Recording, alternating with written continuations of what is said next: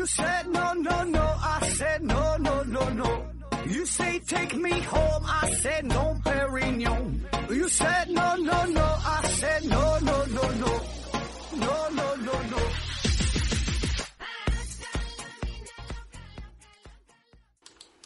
拼命探索，不计后果。欢迎您收听《思考盒子》，本节目由喜马拉雅平台独家播出。呃，先打一个广告啊，打一个广告。最近呢是有这么一个活动，关于双十一啊，马上双十一了。然后云云呐跟我说，让我帮帮忙，嗯、帮他这个宣传宣传，推广一下。嗯、就现在这个电商竞争很激烈嘛。然后怎么个宣传呢？就是，呃，你在某宝上啊，手机必须是手机啊，手机某宝上边儿，呃，在搜索栏里边输入“拼命探索，不计后果”这八个字儿啊，就是咱节目的这个口号。你搜索一下，哎，有个小惊喜啊，会弹出一个红包，然后呢，用这个红包呢就能买东西，就能当钱啊。但是就是现在开始就可以抢，一直到十一月一号啊，每天都可以抢一回。呃，什么时候能用哈？十一月的一号、二号、三号，还有十一月十一号，哎，这四天是可以用这个红包。完中间呢，每天都可以抢一回这个红包。嗯、最多呀是八千八百八十八的大红包啊！当然，这个这个中奖的机会这个比较小了啊。还有还有几部 iPhone 手机啊，反正就祝你好运啊，可以抢一下试一试。反正用不用的，抢着玩呗，也算是对咱们节目的这么一个支持啊。你可以可以抢一下，抢的多的话。可以晒一下哈，气气其他的和听友。那好了啊，正式开始今天的节目，回答问题啊。第一个问题，J.K. 小何提问说：“请问盒子，时间是可分割无数细小的绵延的，还是不可分割的延续啊？人们对时间的感受，人对时间的感受呢？为什么说快乐的时光总是短暂的？”呃，关于这个时间的问题，那时间这个事儿吧，就是。首先，时间是否存在吧，这都不知道啊。我们对于时间呢，这就是一种感觉啊。到底是否真的有时间，目前为止也没有一个定论。那你看，现在所有关于时间的这个定义，都是依赖于某种运动，并不是时间本身啊。直接说什么叫时间很难说，对吧？定义不出来，只能依依赖于运动。说这个地球绕着太阳转一圈，叫这这这一是一年哈，代表我多爱你一年；地球自己转一圈叫一天，对吧？呃，秒针这转这么一圈呢，这是一分钟。呃，至于说最精确的现在什么什么原子钟嘛，那也是说靠它本身的运动间接的反应所谓的时间流逝。那然后说这个时间是否是是什么无限可分的绵延的，还是说什么不可分的呃延续的啊？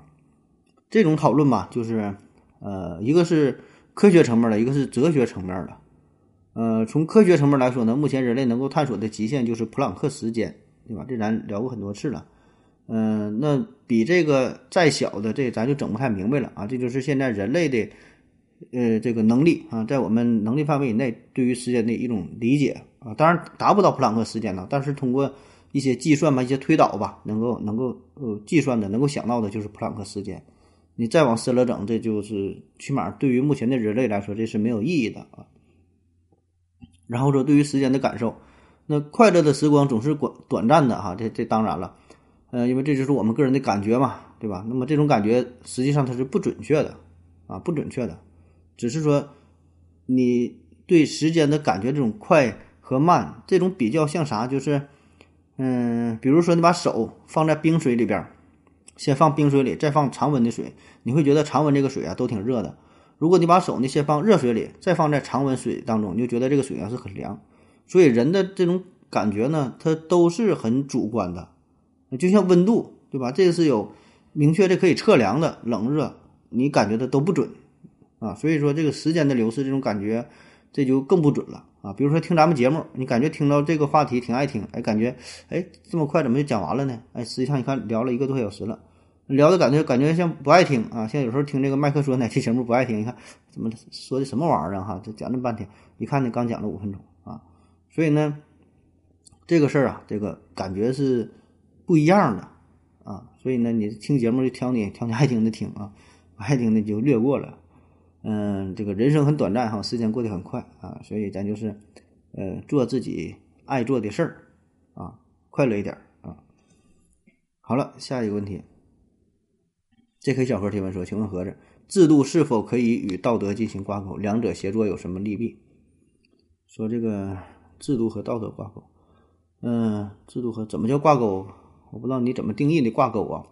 嗯，反正我的理解是可以挂钩啊，而且制度和道德应该是挂钩的，因为这个制度呢，它总是有限的啊，制度它它不能覆盖的所有的问题啊，总有一些制度以外的事儿。那么这个时候呢，这类的事件、这类的问题就需要道德进行去约束。呃，我们每一个人都是这样，我们每个人的生活都是徘徊在制度和道德之间。那这个制度啊，其实就是法律呗，对吧？这个就是一个人呃最最根本的一个底线啊。咱绝大多数人，咱们一定是在制度之上的。你要触碰到制度或者是制度以下，那你就犯法了，对吧？那么道德呢？道德就是这个人能够达到的天花板啊。每个人的道德水平是不一样的啊，有的人很高，有的人很低，对吧？但是道德准则这是一样的啊，就是要求所有人你都得遵守法律啊，所有人对于法律。你你这个这个要求这个约束是是同样的，是吧？所以呢，这个社会的制度和个人的道德，这就是一个是决定了你的最高点，一个决定了你的最低点。哎，你是在徘徊在嗯道德与制度之间。那我倒觉得更多的时候，我们是应该用道德来约束自己的啊，因为我们是人呐，对吧？我们不是动物啊。嗯，如果你要是真的触碰到了制度啊，触碰到了法律啊，这就。这就挺挺挺挺危险了啊！所以呢，咱得提高自己的档次，哎，向着更高的道德去迈进，而不是说降低标准，说哎，只要我不犯法，啥都行啊啊！当然随便哈，确实不犯法，你愿意干啥都干干啥都行了，缺点德那能咋地，对吧？这就是个人的选择了。下一个问题，J.K. 小何提问说：“请问盒子，为什么社会总是在提起当下年轻人的一代？”呃，从九五后、呃九零后、九五后到零零后、后浪等等，这是对年轻人的一种崇拜吗？为什么会成为一种崇拜？崇拜这倒谈不上什么崇拜吧，这人不就都是一样吗？这一代一代人不就都是这么过来的，对吧？六零后、七零后、八零后，总用这些名词来代替。嗯，因为啥？这个世界吧是你们的，也是我们的，但是呢，归根结底是你们的啊，就是时间嘛，对吧？就人嘛，生命嘛，啊，所以一代一代的。总是这个新生的力量才是主力军呐。下一个问题，方丈提问说：“我有个问题一直困扰我，为什么照镜子是左右颠倒而不是上下颠倒？”嗯，这个问题吧，这有有一个有一个误导的地方哈。呃，其实镜子并不是左右颠倒，你可以躺着照镜子，你试一试。你躺着照镜子，它就不是左右颠倒了。你头是还是头这边，脚还是脚这边，它不是左右颠倒。啊，所以它并不是像你说的，为什么是左右颠倒，不是上下颠倒，不是那回事儿。镜子的颠倒呢，呃，它颠倒的是和镜子垂直的两个方向，啊，你自己想吧。下一个问题，郭威兔提问说：何子老师，请问猫为什么喜欢吃老鼠和鱼啊？是因为它们喜欢吃这两种动物呢，还是有别的什么原因？当然是因为想想吃这两种动物。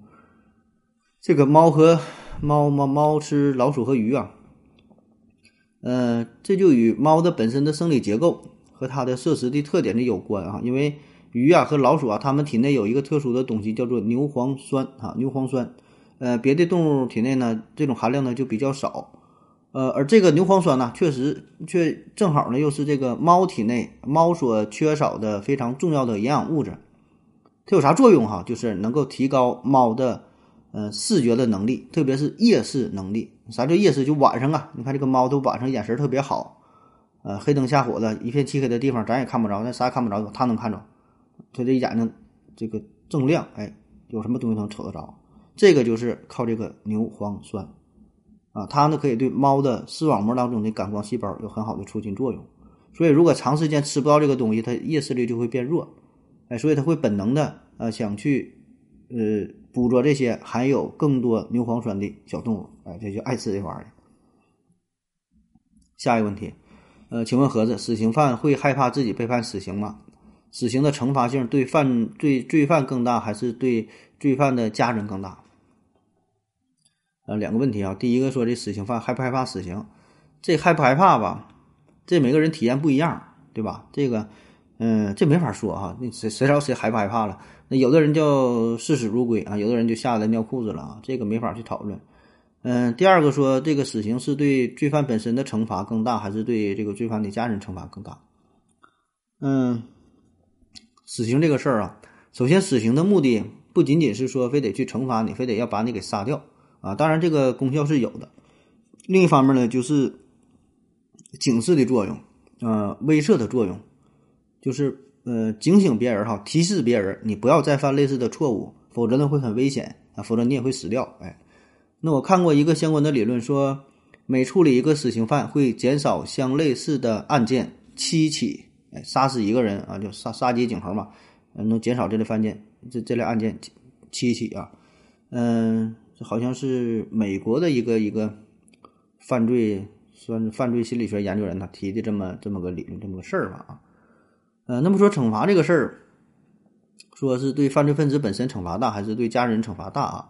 这个的惩罚都挺大的，都挺大，这玩意儿他没法比，因为你说你给这儿判死刑了，那他这个一个人他生命保证是最宝贵的，那无疑啊，死刑对于他来说是一个最大的惩罚，对吧？他死了，剥夺了生命的权利。那你说还有什么比这个更宝贵的吗？啊，虽然有这个诗说什么“生命诚可贵，爱情价更高，若为自由故，二者皆可抛”啊，说是这么说，但是呢，生命是嗯所有其他权利的一个基础，对吧？只有在生命存活的情况之下，你才能去谈爱情，才能去谈自由，才能去谈其他所有所有的东西。没有生命就什么都没有啊！所以这生命一定是最重要的，对吧？剥夺生命，这一定是最严重的惩罚啊！嗯，但是呢，话说回来，哎，还有句老话叫“死了死了，一死百了”啊，因为你死了就什么也不知道了。就是对于惩罚来说，那你就没有什么感觉了，对吧？没有什么痛苦，没有什么疼，什么也没有了啊。再说从一个这个唯物唯唯物主义的观点嗯出发，死了没有什么灵魂，就啥也没了啊。那对于活人来说啊，对于他的家庭来说，对于他的家人来说啊，这个是一个很大的惩罚，很大的痛苦。呃，对于整个家庭，可能这是一辈子都都都呃走不去的阴影，很大的打击。啊，包括他的你说父母上有老下有下有小，他的妻子对吧？或者他的爱人啊，他的孩子，那这个打击也是很大啊。但说你说这个要说比谁更大，那玩意儿你说咋比？你说咋比啊？我是想不出怎么比的这个这个标准，对吧？你想比较，你得你得有一个标准，你按什么标准去比呀？下一个问题。嗯，铁地飞行提问说：“请问何总，煮饺子，呃，盖盖煮皮儿，开盖煮馅儿啊，有没有科学道理？”有人说气压不同，个人认为啊，盖锅盖盖对锅内气压的影响可以忽略不计。啊，说煮饺子这个事儿哈，说这个，嗯，站着不如倒着哈，好吃不如饺子，嗯，好玩儿，好玩儿，愿意玩啥玩啥。这个煮饺子这事儿呢，感觉没啥难的，对吧？你水。放锅里边了，饺子放水里，下边呼呼呼呼拿拿水就煮去呗，对吧？嗯，这事儿呢还真就没有这么简单啊！你说这个盖盖气压这个事儿，气压确实影响不大，因为你这个如果不是高压锅，不是特别密闭的情况下，内外的压力它应该是平衡的啊。那为什么会有这个开盖煮馅儿、盖盖煮皮儿这个说法啊？这是老话啊，老话传出来的。你要说对不对呢？确实有一定的道道理啊，这都是经验的总结。嗯，最开始啊，就因为呃，以前这个面粉呐，它不像现在面粉这么多的种类啊，什么长筋面、短筋面，呃，全麦面，还有什么精面粉。你看现在还有专门的做馒头的面粉，做做这个饺子擀饺子皮的面粉啊，手擀面的面粉，它不一样啊，这个面的它成分它不一样啊，各种各样非常讲究。以前就是叫什么三七面粉啊，就这就这一种面啊。那么那个时候，这个这个面粉擀出饺子皮儿不就不像现在这么薄了啊？那非常厚啊，你擀不了薄，你擀薄它也漏啊。咱现在叫皮儿薄馅儿大嘛，那时候就是皮儿厚馅儿小，哎，意思意思，有点东西就得了，也没有多少肉啊。那正是因为在这种情况之下，你想煮饺子的话，哎，就得按他这个套路啊。为啥这么煮？这个煮饺子这个技巧吧，挺多啊。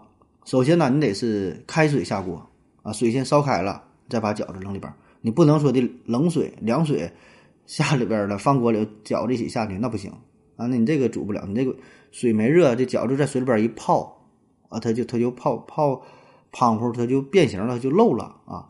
你水开的时候呢，饺子下里边它能迅速的哎定型，起到一个定型的作用。再有呢，刚下去的饺子，的密度比水大呀，所以呢它会沉底儿。那这时候呢，你就要适当的搅拌，啊，你不能搅的太狠呐，那全搅碎了。哎，轻轻的、温柔的，按照一定的方向，慢慢的搅动，哎，不让它粘锅沉底儿啊，要不然它就糊了啊。煮着煮着，你看看有一些饺子就飘上来了啊，因为啥呢？这个时候这个饺子内部相当于一个密闭的空间，啊，里边呢加热之后形成水蒸气啊，体积增大，排出更多的水啊。根据这个阿基米德原理啊，浮力大于重力，它就飘起来了。那有人说这飘起来就熟了哈，没没熟啊，这还没到时候啊。嗯，这个这个时候呢，只是它里边呃开始加热啊，开始膨胀啊。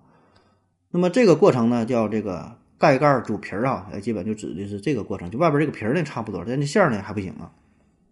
然后说开锅煮馅儿，开锅煮馅儿就是当这个饺子它飘上来了，外边皮儿差不多熟了的时候，这馅儿它没熟嘛。再说那个。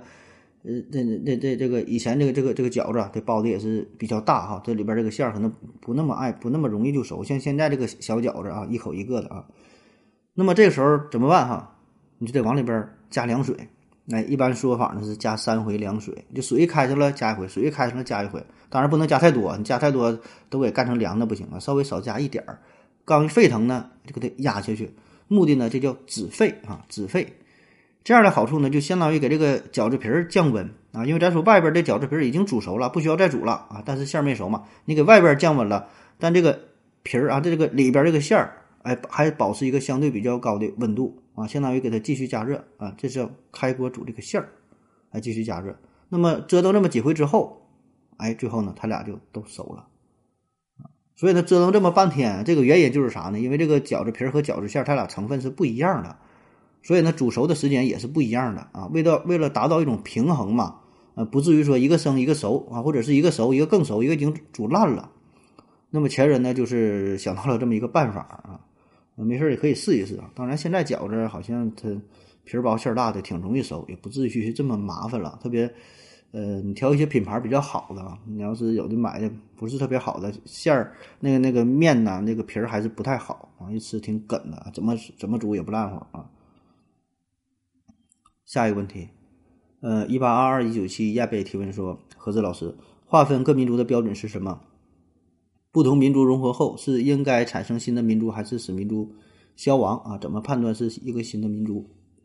呃，下边儿呃，恩笑盆子回复他说：中国人又是怎么划分的呢？总不能按照血统划分吧？啊，总不能按照血统比例吧？我记得梁文道有句话说过：我们建立的是文化中国。是一个五千年的文明载体啊，文化载体，使得自己人龙的传，觉得自己人龙的传人就是中国人，不应该由政治、血统、地域等因素决定。我觉得民族也是一个道理，文化的消亡才是民族的消亡。呃，下边他补充说，比如说独龙族啊、珞巴族啊等极少数的民族，说是上世纪五十年代才确定的新的民族，他们的划分标准就这么简单。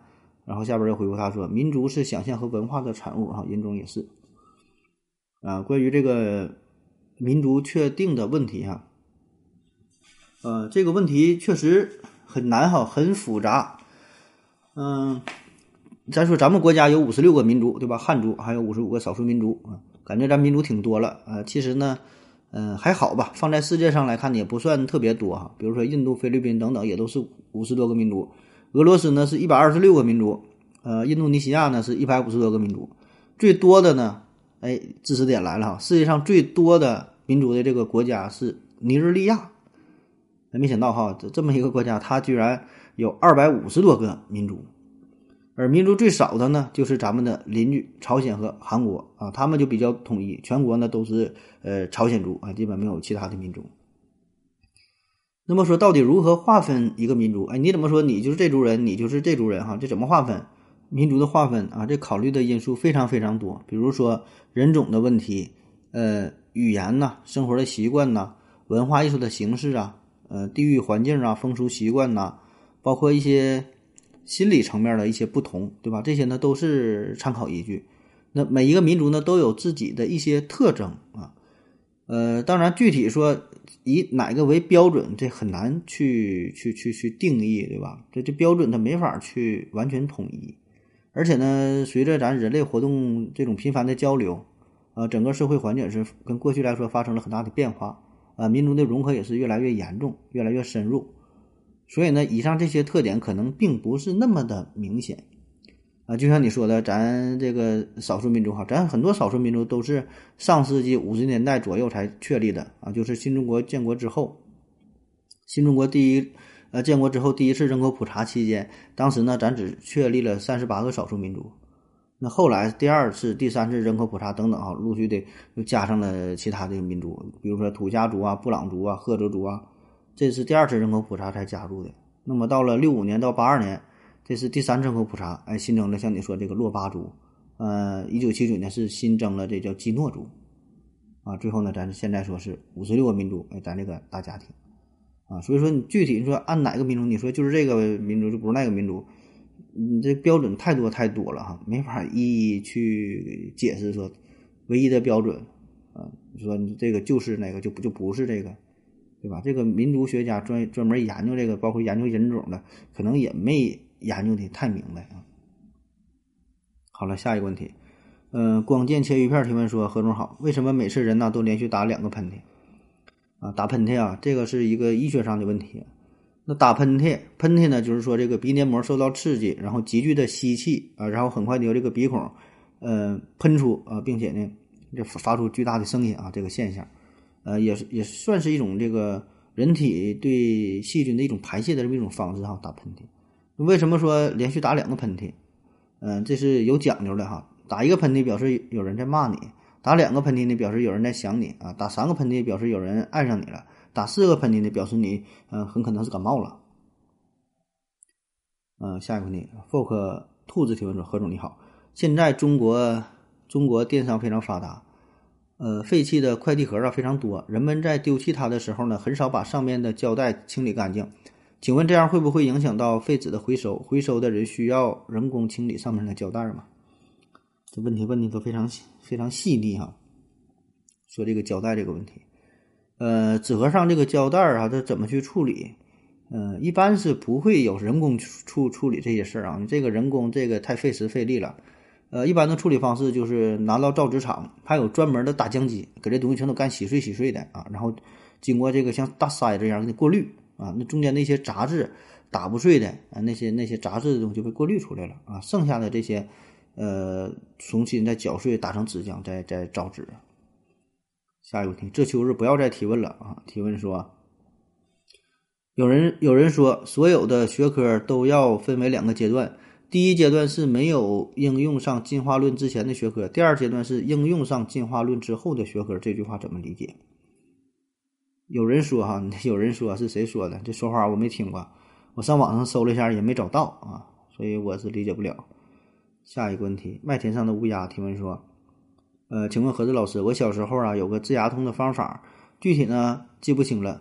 呃，大概呀是用一个碗，里面呢盛有香油，然后呢用烟或者是热气儿啊，呃往上升，然后上面呢扣一个漏斗，呃嘴含住漏斗，熏一会儿，这个牙里面的虫子就会到碗里啊，清澈有效，而且那牙也不疼了。请问这里面，那这是牙里面的这个虫子？这是牙里面的虫子吗？听别人说，还有从眼睛里、从牙里跳出虫子来的，还有从耳朵里熏出来的啊，这些都是真的吗？啊，你说这个熏虫子这个事儿啊，香油熏虫子，这个呢我也听过，呃，这边咱咱小时候在我在在农村嘛，就呃有这种说法啊，但是我是应该没被熏过，印象当中是没有。那么香油熏虫子，嗯，特别熏耳朵的比较多哈。还有什么熏牙里的，还有更狠的说这熏眼睛里的，确实是有这些事儿。熏完之后还得给你拿出来一个小黑点儿，说这就是虫子。这玩意儿我觉得更像是一种江湖骗术吧。因为啥呢？你这个别的咱不说哈，就一个问题，你这个虫子它这老大，你在你在耳朵里可能说还可以理解，你这牙里边在眼睛里，它它这虫子搁哪地方待着？它没有地方放啊，这玩意儿。下一个问题，逆蝶提问说：何子老师。呃，请问，如果人类进化是基于基因啊，而基因又是组成肉体的部分，如果以后人类可以脱离了肉体，呃，灵魂可以上传到超级计算机里，该呃进化该如何进行？那进化是不是意味着停止？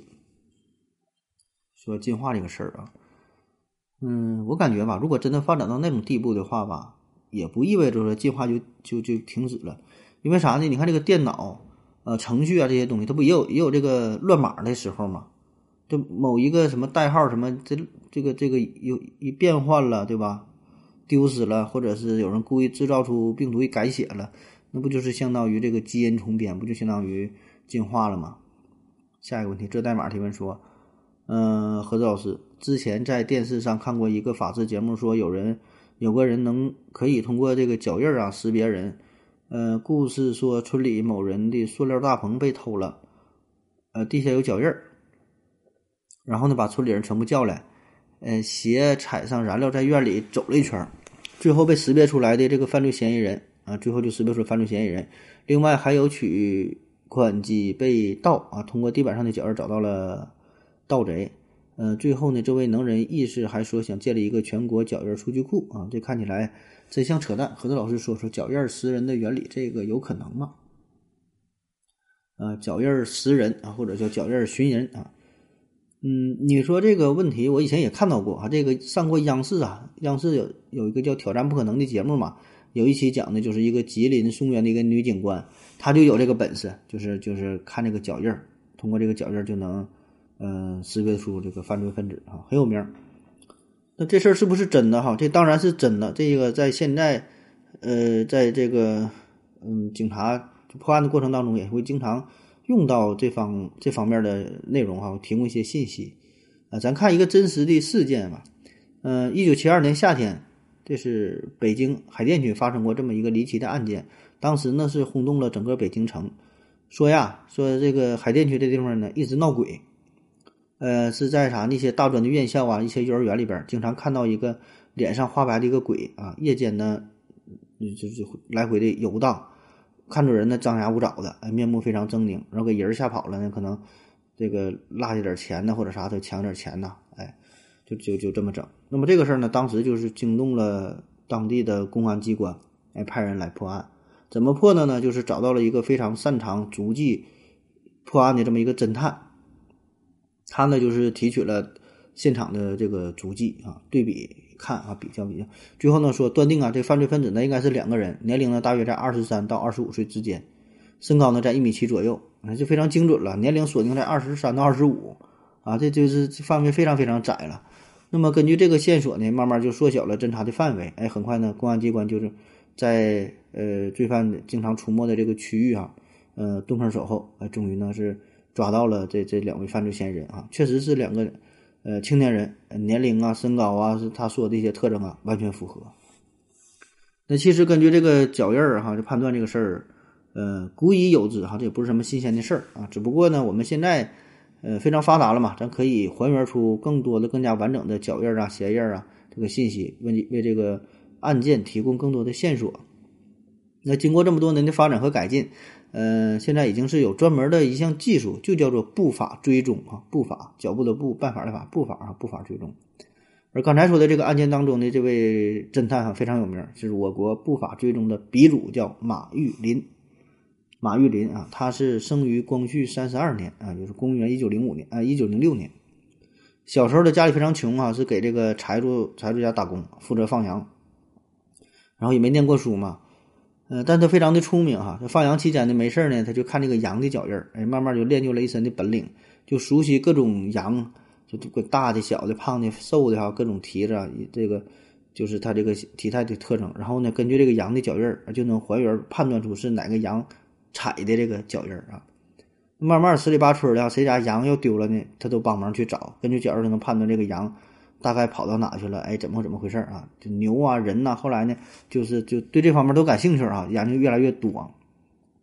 然后呢，就锻炼出了一身的本领，就通过人的足迹可以大致判断这个人的呃性别啊、身高、年龄、体重、体态、身体有什么特点，哎等等啊。甚至说在不同的路面，沙子地呀、土地呀、草地呀、雪地呀、雨水天气、雨水天气呀，对吧？泥泞的路面啊，哎，不同的路况，它都可以。呃，找到一些规律，啊，那么后来还以他为原型，有个长篇，有各种这个长篇的报告文学，拍了电视连续剧啥的，这个有空愿意看，你看一看吧。最后一个问题啊，滴滴答答 P V 提问说，盒子啊，我每天晚上啊都是听音频节目才能睡觉，特别是思考盒子，不然的话呢就会一直胡思乱想，主要是想自己以前办的事情有多么的差劲儿，呃，这做的不好，那做的不如意。白天呢也经常想，感觉自己到现在都没做过什么漂亮的事儿，也挺讨厌自己的各个方面。我想问问呢，这是不是有毛病了？还有救吗？这就今天这个题目哈，就是感觉自己啊过得一直都很失败，然后就挺自卑的哈，怎么办？呃，你说这种情况，我觉得并不少见啊，反正我也曾经有过哈，现在也是啊。嗯，我想很多人呢也会有过类似的心理，就总感觉自己一事无成的哈，活了这么多年啊，二十多岁、三十多岁，有的人可能是年过半百。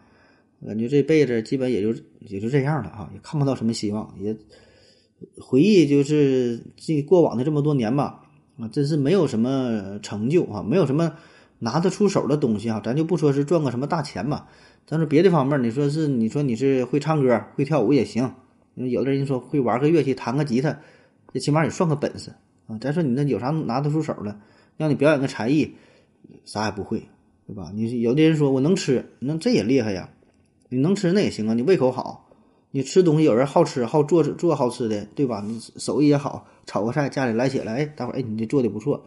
或者有人不会做，但人家专门就就讲究研究吃，研究的明白，就干会吃也行。哎，一吃这个菜，哎，知道这个什么什么口味儿啊，怎么怎么地，你说的头头是道的啊。有有有的会玩也行，玩游戏厉害也行，对吧？练个号升级，呃，带领你的团队啊，做什么任务啊，这也行，对吧？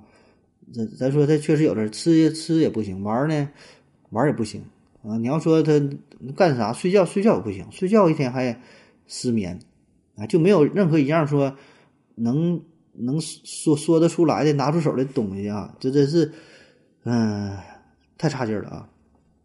那么这个时候就非常自卑啊，不像在年轻的时候可能还雄心勃勃的啊，还能看到一些希望，说可能未来慢慢会好一点。还能干成一番事业，但是随着年龄的增长吧，感觉希望呢不太大啊，越来越渺茫了啊，越来越自卑，所以干啥哈，就天天的就是活在这个阴影当中，每天的工作也是如此啊，就普普通通的，也看不到什么晋升的希望，然后在同事当中呢，就感觉也是个菜鸟啊，没有什么骄人的这个业绩啊，朋友之间呢也一直就是一个配角，你看有的人可能工作不是特别好哎，但是呢。很有号召力啊，在朋友之间呢，他就是一个主角啊，就带着这个主角的光环。哎，一吃饭的时候呢，哎，都是桌子上听他讲，哎，说的特别热闹啊。这种人，这种人也挺让人佩服，对吧？像咱这种，有的就是可有可无的，可有可无的哈。嗯，就是多来你来的呢，也也也不多哈，没有你呢也不少啊。无论是在家人当中，在朋友当中，就是一个小透明啊，小透明，毫无存在感。我感觉自己活的。特别差劲儿啊，嗯，那我说哈，这种情况其实比较常见，嗯，很多人都有过类似的心理吧，只不过就是或轻或重一些啊，但是这个也算不上什么疾病啊，这算不上什么疾病啊，嗯，当然这个我我我我感觉这虽然算不上疾病，但是呢也没有什么很好的能够解决的办法，就像网上说的什么调整心态呀、克服自卑情绪啊、什么什么，哎，保持乐观呐、自信呐、没事大笑怎么。全扯淡呢，对吧？他哪能这么简单呢？恰恰是因为做不到这些，所以才觉得自卑呀、难过呀，对吧？才有这种情绪。如果说这很简单就能解决掉，那就那就不是问题了啊。所以我感觉吧，唯一能够解决这个问题的就是时间哈，唯有时间哈，only time。嗯，只只有靠这个时间吧，一点点的磨练，然后在更上一些年纪之后。